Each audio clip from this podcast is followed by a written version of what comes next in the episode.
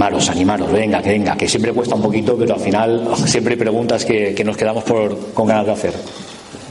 Bueno, Buenas. yo soy un poquito agnóstico, hasta que no lo vea, no lo. Perfecto. Pero resulta que mi madre, cuando nosotros vivíamos la venta afuera, esto me lo creo más que lo tuyo, pero bueno, también me lo creo. No soy agnóstico luego. Capaz de Bueno, pues eh, en la venta, nosotros vivíamos en una venta de afuera, y al lado de, los pajares, y hay una sierra con un pino. Y una mañana, mm, bueno, yo iba al colegio, yo no lo sabía, yo no lo vi ni nada, pero una de estas mañanas que nos recogía el autobús, pues mi madre con el ajetreo, tenía que ir de, que había el bar y vecino nosotros de chico para, por, las prisas y todo pues ella, mm, al dejarme en el autobús que se fue, se, subió lo que era el bar, la venta, y lo que es la parte de arriba, que era donde vivían, que era un piso. Y con el ajetreo de, de, de estar allí con la ropa y todo, estaba escuchando afuera, que hay una gasolinera chica, el dueño de la gasolinera ido a tomar, diciendo, bueno, ¿qué es lo que es? ¿Qué es lo que es? Y yo, no, bueno, un avión, no tengo cuánto. Mi madre, por curiosidad, se metió en, la parte de, la azotea y hizo a lo lejos que venía como un platillo, dice ella. Mi madre, mm, yo me lo creo porque soy agnóstico, pero mi madre, hubo muchas cosas, estaba también Pablo, que era, el Lora, que era el trabajador. Bueno, pues ella cuando vio que venía hacia la venta, como hacia la pantalla, porque eso, en la venta es un, un piso, la parte de arriba tiene varias, tiene mm, eh, cuarto baño, dormitorio, dormitorio, claro, de eso tiene sus ventanas.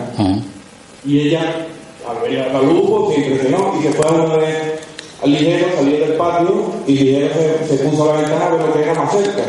Y de repente cogió esa bola y se fue. Claro, como me lo cuenta mi madre a mí, que se lo ha contado Francisco, que aquí iba a testimonio, después llegaron gente que también vino en el campo, y como era una venta, todos se hablaba, oye, pues ha pasado por ahí una bola, y dije, oye, pues yo también la he visto, y hubo muchos testimonios de eso. Claro, mi madre, mm, yo tampoco me lo creo, yo no, no me creo que sea extraterrestre, yo creo que soy un aquí. Pero claro, en la época esa, que era en el noventa y pico, algo que saliera corriendo sin volando con una velocidad inmensa y sin reacción, sin sonido, era de extrañar. Por eso era lo que madre siempre estaba ahí. Ella piensa, igual que yo, en este caso, que, son cosas que no. Hay, algo avanzado que no sabemos y lo tienen escondido. Que puede ser de. Yo muchas veces escucho a ti, escucho a varias gente da que puede ser, ¿por qué no? no? Si estamos nosotros aquí, yo muchas veces he pensado, ya a lo, a lo paranoia, a volverme he pensado que nosotros somos un proyecto de ellos, porque según he leído, hay un genoma que lo tiene todo, es decir, un gusano tiene el mismo genoma que nosotros, y todos son iguales. Yo creo que ese es extraterrestre y se ha ido formando ahí una teoría. No sé, gracias, gracias por, la, por, el, por el Y, intervenir. claro, eh, decirte que, claro, como tú ya estás en el campo y has estudiado otros temas, no piensas que el gobierno, los gobiernos saben más de cuenta, que eso es lo que me- eso es lo que más me Lo que más te llama la atención. Si sabes, Mm. es, es decir, si tú investigas es porque te pica la curiosidad y sabes de más, Ujú. pues no vas a investigar por investigar. Claro. Pero si tú lo sabes, hay gente que lo tiene que saber también. Eh, hmm, te, te- te contesto la- al enfoque. Eh, bueno, en cualquier momento, si queréis intervenir, Fran, José, eh, me, me cortáis o me tiráis de la mesa o lo que queráis, me dais un empujón. Eh, a ver, eh, de esto se ha hablado hasta la saciedad, ¿vale? De hecho, mm, te voy a contestar brevemente porque si no necesitaríamos otras, otra hora y pico de, poner- de- de charla para, para abarcar toda la información. Eh, y es la información el problema, uno de los problemas del fenómeno de los no identificados en el mundo de la parapsicología. Es decir, eh, eh, hay un exceso de información, o dicho de otra manera, hay una contaminación o una tergiversación de la información. Eh, aparecer el, punto de origen es la desclasificación que se hizo en España hace ya muchos años. El ejército de, aire de nuestro país pues, desclasificó una serie de informes de, que tienen como protagonistas a pilotos, militares de todo tipo de rangos, en los que los protagonistas son no solamente estos militares, sino los propios objetos volantes no identificados. Repito, objeto volante no identificado. Que sea un volante no identificado no quiere decir que tenga una procedencia eh, extraterrestre, evidentemente. ¿no? Eh, el problema de, la información es que, es que muchas veces luego no está a nuestro alcance o la que llega está, como digo, tergiversada o cambiada o variada para que muchas veces ahí entramos en teorías un poco conspiranoicas o no, o reales, no, no, lo sabremos, no lo sabremos nunca. Nuestra intuición nos dice que es así, que es el enfoque que tú comentabas, que, los gobiernos del mundo saben eh, no solamente de la existencia de estas otras supuestas civilizaciones, sino que además hay una especie de, eh, de, trato o de pacto. Eh, en la década de los 50 con algunos presidentes norteamericanos que a cambio de tecnología extraterrestre avanzada pues eh, um, se obtuvo el permiso, por decirlo de alguna manera, de eh, especular o eh, tergiversar el ADN humano para, supuestamente, dentro de esta hipótesis, combinarla de alguna manera genéticamente hablando con la genética de estos supuestos grises, que son los más populares, y otros tantos que supuestamente también nos visitan. Esto es un enfoque. El problema es que, o por lo menos es mi opinión personal, el problema de todo esto es que muchas veces eh, la gente se emborracha de tanta, de tanta pantalla, de tanto ciencia ficción, de tanta información, de tantos fakes que existen en YouTube, eh, vídeos eh, absolutamente falsos. Es decir, hay muchísima información, pero mucha es negativa o poco productiva. ¿no? Por eso hacía hincapié en la investigación de campo. Yo sé y soy consciente de que no todos podemos ser investigadores de campo, sé que, y menos con la que está cayendo, ¿no? económicamente hablando, pues oye, ojalá todos pudiéramos eh, acudir y tener el testigo frente nuestro ¿no? y poder contrastar esa información de manera objetiva y seria. ¿no? Eh, pero bueno, eh, lo que podemos hacer que es pues, contrastar la información que llega a nuestras manos en la medida de lo que pueda cada uno, en la que buenamente pueda cada uno, recurrir a especialistas, a personas, en mi caso, en el caso de Fran, de José, de otros compañeros que, que están involucrados en el mundo del misterio, que, que vosotros creáis oportuno, que son lo suficientemente serios objetivos, porque claro, nosotros no ganamos nada realmente contando una milonga, eh, vaga la expresión y hablando en plata, en este caso a vosotros, ¿no? O en el libro, una ponencia, una charla. De hecho, yo siempre matizo que los investigadores, las personas, los divulgadores, las personas que estamos involucradas en estas cosas, no estamos aquí para convencer a nadie, ni muchísimo menos. Y respecto a lo que me comentabas de, de, ser escéptico, al igual que tú, yo soy también el primer escéptico, el primer escéptico, escéptico hasta que se muestre lo contrario. Eh, en el cielo ocurren muchas cosas que muchos no podemos catalogar, evidentemente. Eh, yo he vivido en Tenerife un tiempo prudencial como para decir que, en el cielo he podido observar verdaderas maravillas como lluvia de estrellas, eh, al igual que la, ISS, la Estación Espacial Internacional, que es una verdadera maravilla verla en, el cielo estrellado. He visto muchas cosas, ¿no? Y hay cosas que no tienen explicación. Eh, pero que la lógica y la propia ciencia, que siempre se ha creído que es la enemiga de las paraciencias, que nada más lejos de la realidad, gracias a, al destino que ha querido que, trabajemos cada vez más en conjunto, pues va demostrando cada vez más que, realmente hablamos, como decía, de una realidad una realidad que nos supera muchas veces, una realidad que, como comentábamos hace poco en casa de Fran, eh, por esa influencia de la ciencia ficción que está tan, eh, tan en boga y estas películas ¿no? Eh, apocalípticas o catastróficas de, esas invasiones alienígenas, ¿no? este tipo de enfoques, pues no, yo entiendo que desde cierta perspectiva no ayudan mucho ¿no? a, llegar a una conclusión objetiva. En, en, la historia, en la historia de nuestra propia historia, valga la redundancia, concretamente en la, en la Segunda Guerra Mundial, vos sabéis, hay un documento eh, algunos muy sensacionalistas, pero también hay algunos muy buenos, que hablan de esa influencia que, tuvieron los nazis o el ejército nazi con esos supuestos proyectos secretos, ese desarrollo de la tecnología eh, no humana o supuestamente no humana. Eh, no voy a avanzar demasiado, como te digo, nos haría falta otra hora, lo dejo solamente ahí en el aire un poco para que, eh, si lo desconocías, que sepas que hay mucha información, pero que nosotros mismos yo creo que un poco la intuición nos va llevando, ¿no? Sabemos quién es serio, quién no, sabemos qué información nos puede afectar o nos puede influenciar, y yo creo que siendo objetivo y teniendo los pies en el suelo, yo creo que aún así, aún así, eh, y lo dejo ahí también como, como, anotación, nos damos cuenta enseguida de que esto es absolutamente real, ¿no? No sé si mis compañeros tienen algo que queréis argumentar algo más, añadir. Y, como artículo personal, tú, eh, el gobierno, ¿tú qué piensas sobre el gobierno de este tema? Es decir, si ellos lo saben, porque eh, si lo saben, ¿por qué crees tú que lo saben? Porque lo saben. Dos, esta pregunta tiene dos respuestas muy cortitas. Eh, una, la primera, eh, y aquí tengo que hacer alusión de nuevo a Marcelino Requejo. Marcelino, y es algo que yo comparto absolutamente, él siempre ha dicho y lo sigue haciendo, que, eh, que si esto es cierto, es decir, no, no, voy a negar, porque es una realidad también, que los, que los gobiernos a nivel mundial saben, son conocedores de estos, de estos sucesos, ahora entraremos en esa segunda parte, eh, ellos saben, pero realmente el que tiene la información veraz y, y realmente importante es el testigo es el testigo, porque el testigo eh, eh, nos va a dar esa objetividad, nos va a dar esa cercanía. por desgracia no tenemos tampoco la oportunidad de entrevistarnos con un alto cargo militar. Ojalá pudiéramos, eh, yo mi editor, Miguel Pedrero, también ha hecho mucho estudio de campo. Él sí ha tenido oportunidad en muchas ocasiones de estar en, bases aéreas o de ejército de tierra en, diferentes aspectos y ha podido entrevistarse con militares y con, con fuerzas de seguridad del Estado pero es el testigo el que realmente tiene la importancia, ¿no? Esa persona que está a ras del suelo, no un piloto que puede confundir cualquier cosa, aunque tiene la experiencia dilatada y de sobra como para identificar lo que es o que puede no ser lo que se encuentra en pleno, en pleno combate o en, pleno, en plenas prácticas aéreas, pero la importancia la tiene el testigo esa persona que nos, que nos hace llegar su experiencia objetiva, no influenciada en muchas ocasiones, como repetía. Eh, la segunda parte nos lleva al consabido debate de por qué no se habla abiertamente de estas cosas. ¿no?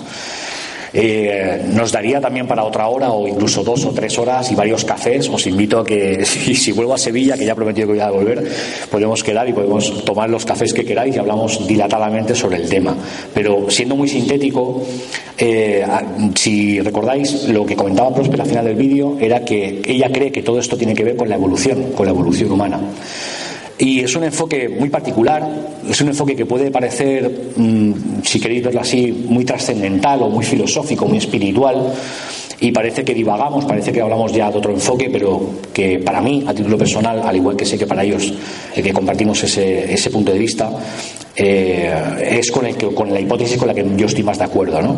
Eh, a lo largo de la historia ha habido esa especie de tutelaje o de acompañamiento de estos dioses que se hablaba en la antigüedad, ¿no? de estos bimanas o estos carros de fuego, que incluso en los escritos antiguos de prácticamente todas las culturas a nivel mundial y todas las religiones que hablaban de esa venida de los dioses, de esos dioses que bajaban para instruir al hombre con conocimientos como la astronomía, las matemáticas y que gracias a esa influencia pudieron avanzar en, ciencias tan, eh, tan increíbles como la arquitectura, la astronomía y ese tipo de, enfoques, ¿no? como por ejemplo sabéis la consabida cultura eh, maya, los quechua, los, eh, los machunes, ¿no?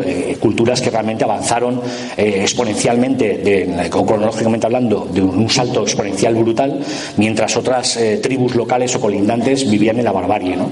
Y eso no se explicaba si no había una influencia externa. Evidentemente, cronológicamente hablando, en ese momento de la historia nadie tenía esa información eh, para producir ese salto cualitativo y, evolutivo. ¿no? Eh, de nuevo te digo que es una hipótesis, es una hipótesis con la que cada vez más compañeros estamos de acuerdo, está muy, es muy controvertido y es muy, es muy debatido. Te lo voy a decir que te lo comento a modo informativo. Y de nuevo te encontrarás con el mismo problema que comentábamos antes, el exceso de información. ¿no? Te vas a encontrar con un gran puzzle, como decía Próspera, eh, que además va a generar tu propio camino. Es decir, como todo en la vida, eh, genera una senda por la que tú tengas que decidir si realmente vale la pena seguir caminando por, esa, por ese camino, a la redundancia, eh, o si quieres abandonar el seguir andándolo, o si realmente crees. Es decir, eso son conclusiones personales que, como os digo, son absolutamente libres y que cada uno tendrá que tomar sus decisiones. Como os digo yo, para mí es una realidad y, como decía al principio, no hay que más rascar la superficie un poquito para darte cuenta de ello. ¿no? No sé si he contestado a tu pregunta. Me gustaría un detalle, y es el hecho de que, bueno, incidir en animar a aquellas personas, que es sumamente importante, aquellas personas que hayan sufrido algún tipo de experiencia de este tipo. Correcto. Eh, el que den su testimonio, aporten su testimonio, muy importante para que los investigadores puedan continuar con su, con su trabajo.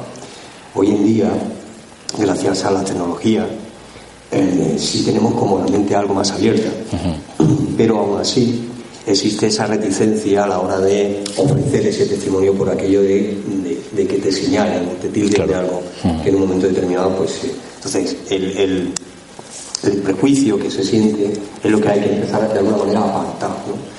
Y aquí viene la enorme valentía que hay que destacar de cara a, a Próspera, en el que estamos hablando del año 83, ¿no? cuando se publica ese artículo en el diario El País. Correcto. Cuando ella comienza a hablar es en el año 79, es una década sumamente compleja, una década donde hay todavía eh, seguimos salpicados por la tremenda represión que hubo aquí en el país durante tantísimo tiempo.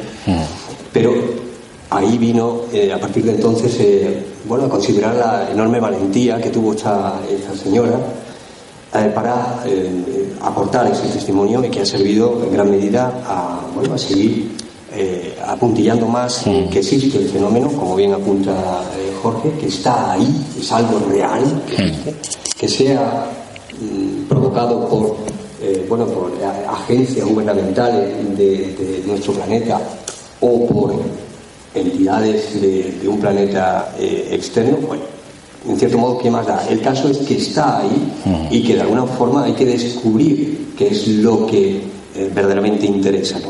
Claro.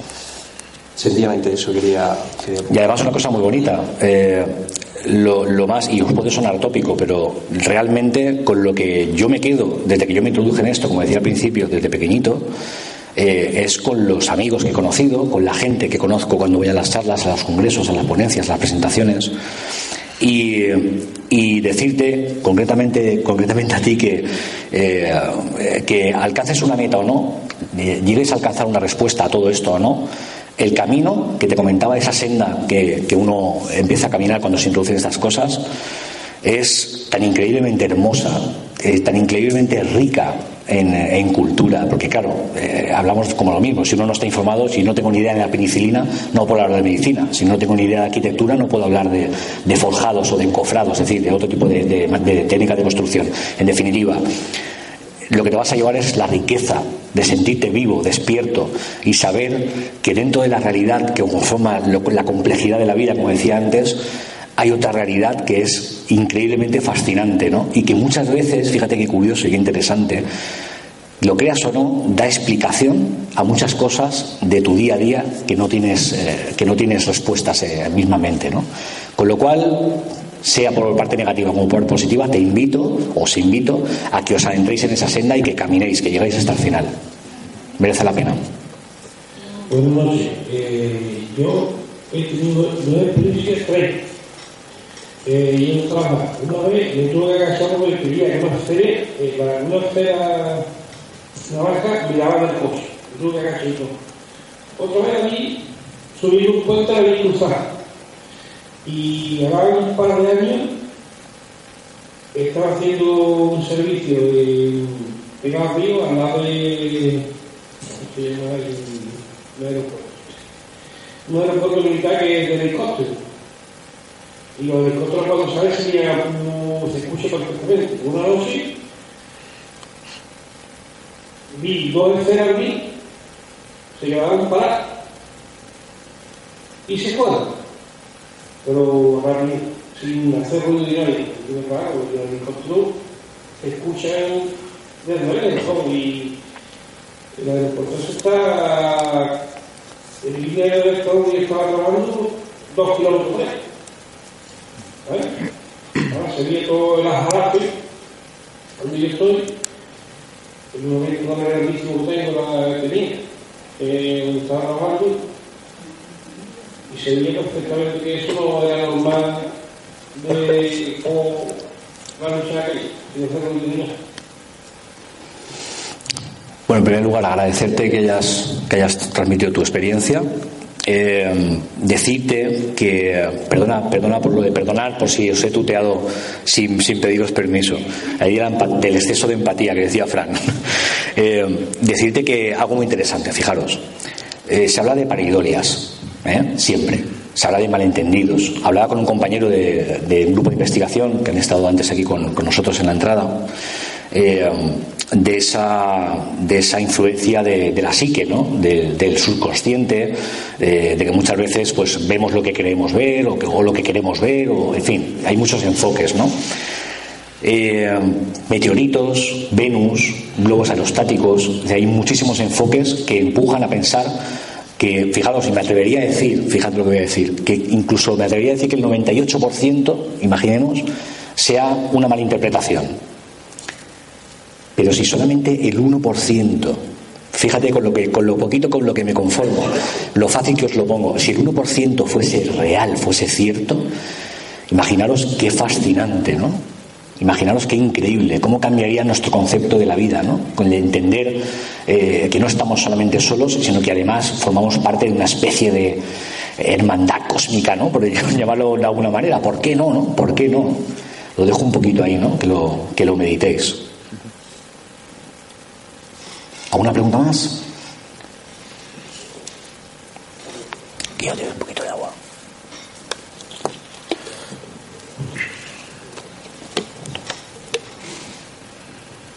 Eh, yo tuve una experiencia también. He tenido varias. Estamos, estamos de suerte hoy, ¿eh? eh, ah, yo desde el 76, antes del 76, no quería nada de eso. te voy a contar una que me pasado sobre el año eh, yo era cazador, yo soy un cazador, y estaba en el río para los patos, cazando patos. Los patos pues, hay que cazarlos sobre, por la tarde cuando salen ir a comer, por la tarde ya, antes de poder. Y entonces estaba en el, en el puesto, puesto es un poco de carama que usa uno para que no lo vean los animales. Y, y estaba mirando hacia arriba, por donde venían ellos. Y entonces mm, vi un objeto, que no sé si era objeto era como ovalado, a unos 30 metros de altura, y mm, como un espejo. Pero me tenía que fijar muy, muy, bien para ver la silueta del objeto. Iba muy despacio, muy despacio, hasta incluso lo, tuvo, lo tuve en el punto de mira, pero claro, yo digo, esto, lo que sea, yo no voy a disparar esto. Y y pasó muy, muy despacito, a unos 30 metros de altura, y desde retirado había unos, unos 70, 80 metros. Y, y, fue muy despacio, muy despacio, muy despacio, hasta que se desapareció. Me pasó esto en el 80. Después he tenido varias eh, experiencias también con mi señora y esa, la señora la tuve la tuve en el 76. En el 76 mucha actividad. Eh, teníamos de cocina, sobre las 11 y media por ahí. Eh, me acuerdo que era el 26 de, el 25 de agosto. O de, de julio, ¿no? sí, porque me dieron un permiso, estaba yo sirviendo. Me dieron un permiso de un mes y estábamos en cocina, vimos una película, fuimos a comprarle a la chiquilla porque mi chiquilla mayor tenía unos tres meses. Y fuimos a cocina a comprarle leche que no tenía. Y eh, me dijo, vamos a quedarnos ya y vemos la película. Una película que se llama El fin de verano. Nos quedamos ver la película y sobre, cuando terminó la película, por las once y media por ahí, nos venimos mmm, para un barrio que hay aquí en Andiana, que es la monta, desde Torino. que vivíamos ahí. Y viniendo para acá, mm, desde su cine vimos una luz. Bueno, nosotros no nos echamos cuenta. Una luz roja, bastante eh, eh, brillante. ¿no? O vamos para adelante. Y vamos una motillo de todo el 40 de 49 Ujú. aunque estaba aquí. Y a esto que a medio camino, pues mm, yo iba mirando, claro, yo iba mirando hacia, adelante eh, y mi mujer le llevaba yo atrás montada. Y mi mujer lo que primero que estaba posada, esa como una especie de nave redonda con una luz en el centro a unos 4 o 5 metros del suelo. De buena primera, ya yo lo empecé a ver. Se puso el lugar, de, vamos, de décima de segundo. Y nos llevó mm, dos kilómetros persiguiendo. La moto se vino abajo. La moto se vino abajo a su casa. Yo, eh, claro, eh, eh, había una cuestita para abajo y yo le daba, le daba los pedales, claro, y me ayudaba con la cuesta para ir para abajo. Ujú. Y mm, aquello, mm, la- el foco aquel, íbamos para arriba y aquel foco no andaba suavemente. Aquel foco andaba, aquella mm, nave, lo que fuera, andaba a tironcito. A tirón, a tironcito. Y nos llevó a, a los dos kilómetros. A los dos kilómetros. Perdona, que nos paraba la moto, moto ¿eh? Ujú. Ujú. A la foto. íbamos yo con Ajá. Y, y a los dos kilómetros se apagó. Se apagó totalmente. Y hizo la moto. Y por poco nos, nos caímos. Claro, se pegó el tirón de la moto. Y, y, y a, y a la mijita, ella no se escuchaba pájaros como si estuviera. eh, Un silencio absoluto. En México, Mm. y en México en una especie de caja o lo que fuera. Ah, eh, mm, antiguamente eh, mm, llevaba mm, aquello, mm, la carretera, había mm, árboles a la, a la, a la eran moreras que mm, y ya eran bastante grandes. Bueno, pues las hojas se pusieron poco arriba Ujú. para arriba, la zona. El foca que alumbraba toda la carretera, todas las moreas, pero es como si estuviera en, mm, aislado totalmente, no escuchaba nada, totalmente. Y, y ya digo, que lo llevó a dos kilómetros, aquello se apagó. Eh, en tiempo, la moto tiró, hizo mm, bastante fuerza y mm, mm, se encendió otra vez, se encendió otra vez la parada. Pero ya no se encendió como antes, ya llevaba unos pilotos apagándose y encendiéndose, mm, pero sin ruido, como si fuera un avión. Y empezó a hacer.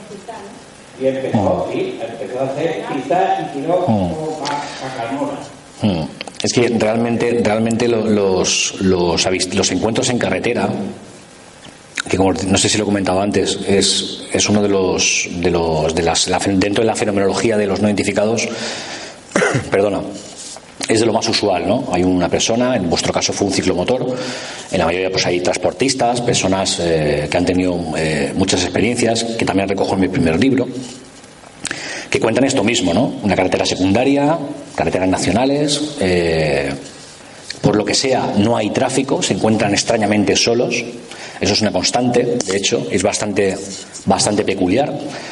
Eh, esa luz que parece o ese objeto, no sabemos, normalmente no se suele saber qué es, se aproxima, eh, parece que hay un movimiento balístico imposible, es decir, eh, sabemos, por lo que conocemos por lo menos, como comentaba el compañero, que nosotros sepamos, los aviones vuelan, tienen un movimiento rectilíneo a una velocidad constante, con lo cual, que una luminaria, un objeto, llamémoslo como queramos, realice un movimiento en zigzag, como repito, no balístico, cambiando bruscamente de dirección y velocidad a unas velocidades inimaginables, pues yo no sé si es extraterrestre, pero realmente es algo que yo no conozco, es algo que no puedo dar explicación. ¿no?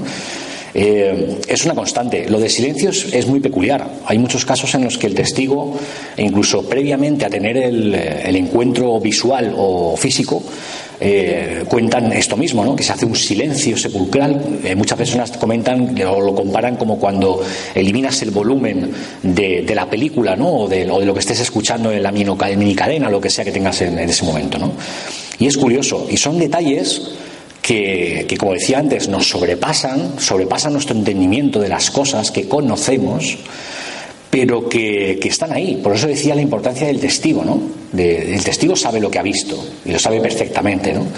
Eh, por suerte, como decía también, he matizado, normalmente no hay una influencia. Yo no sé si en, si en su caso eh, es una apasionada de la ciencia ficción o ha leído eh, mucha, mucha literatura de este tipo. Pero aún así, yo creo que también muchas veces haríamos que tenemos que romper una lanza también, ¿no? En contra un poco de, de estas cosas, ¿no? Acabo de, de, pensar, ¿no? Es decir, oye, yo puedo leer mucha ciencia ficción y tener una experiencia absolutamente real, ¿no? No tiene por qué, por qué ver, ¿no? También es, es importante matizarlo, ¿por qué no? no? Pero, eh, pero es cierto, y esto es una prueba, y con esto, con esto termino, es una prueba de que, para que os deis cuenta de que esto sucede y sucede todos los días a todo tipo de personas, creyentes, no creyentes, informadas, no informadas, eh, personas con todo tipo de creencias religiosas. Eh, no importa, ¿no? El fenómeno único suele decir no entiende de estatus sociales ni económicos ni religiosos. No importa a quién le sucede, pero sucede. Y aunque no tengamos una explicación que nos satisfaga a nosotros mismos, porque yo también me gustaría, ¿no? Eh, de hecho, si tuviéramos las respuestas, pues nosotros no estaríamos aquí, no estaríamos, estaríamos comiéndonos un, filete en casa o dándonos una vuelta haciendo otra cosa, ¿no? Pero bueno, si mientras estemos aquí es porque realmente hay pasión y hay interés por saber cuáles son las respuestas, ¿no? O sea que de nuevo hago alusión a lo de la senda, ¿no? Sigamos caminando, ¿no?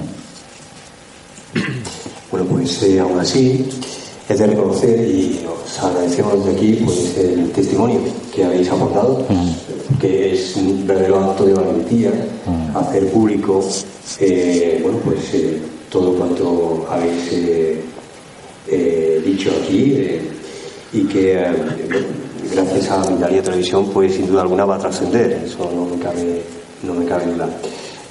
Jorge tomará su correspondiente apunte sí, nos gustaría. Bueno, pero anúncialo, anúncialo. ¿Sí? bueno, adelantaros que el 25 y el 26 de febrero, si no recuerdo mal, estaremos, eh, bueno, estaremos los tres con otros muchos compañeros, con Miguel Pedrero, Pedro Morós eh, y otros, eh, otros compañeros de Relaciones con el Ministerio. Con un cartel de lujo. Con un cartel de lujo, la verdad que sí, en, un congreso en, en, Eibar, en el País Vasco. Las primeras jornadas del Ministerio. Las primeras jornadas del Ministerio, organizadas por el compañero Sergio Ruiz y Lorena Gil. Y nada, pues bueno, pues quien pueda o tenga la oportunidad o la suerte de poder hacer una escapada, pues eh, nos tendréis allí, ¿no? Es el Teatro Coliseo, si no recuerdo mal, puede ser. Y nada, de nuevo agradeceros que estéis aquí y el aplauso no solamente es para mí y para los dos, sino también para vosotros. Muchísimas gracias. Según hemos anunciado las nuestras, serán aquí en octubre. No tengo ni para ir allí. Muchísimas gracias. Muchísimas gracias.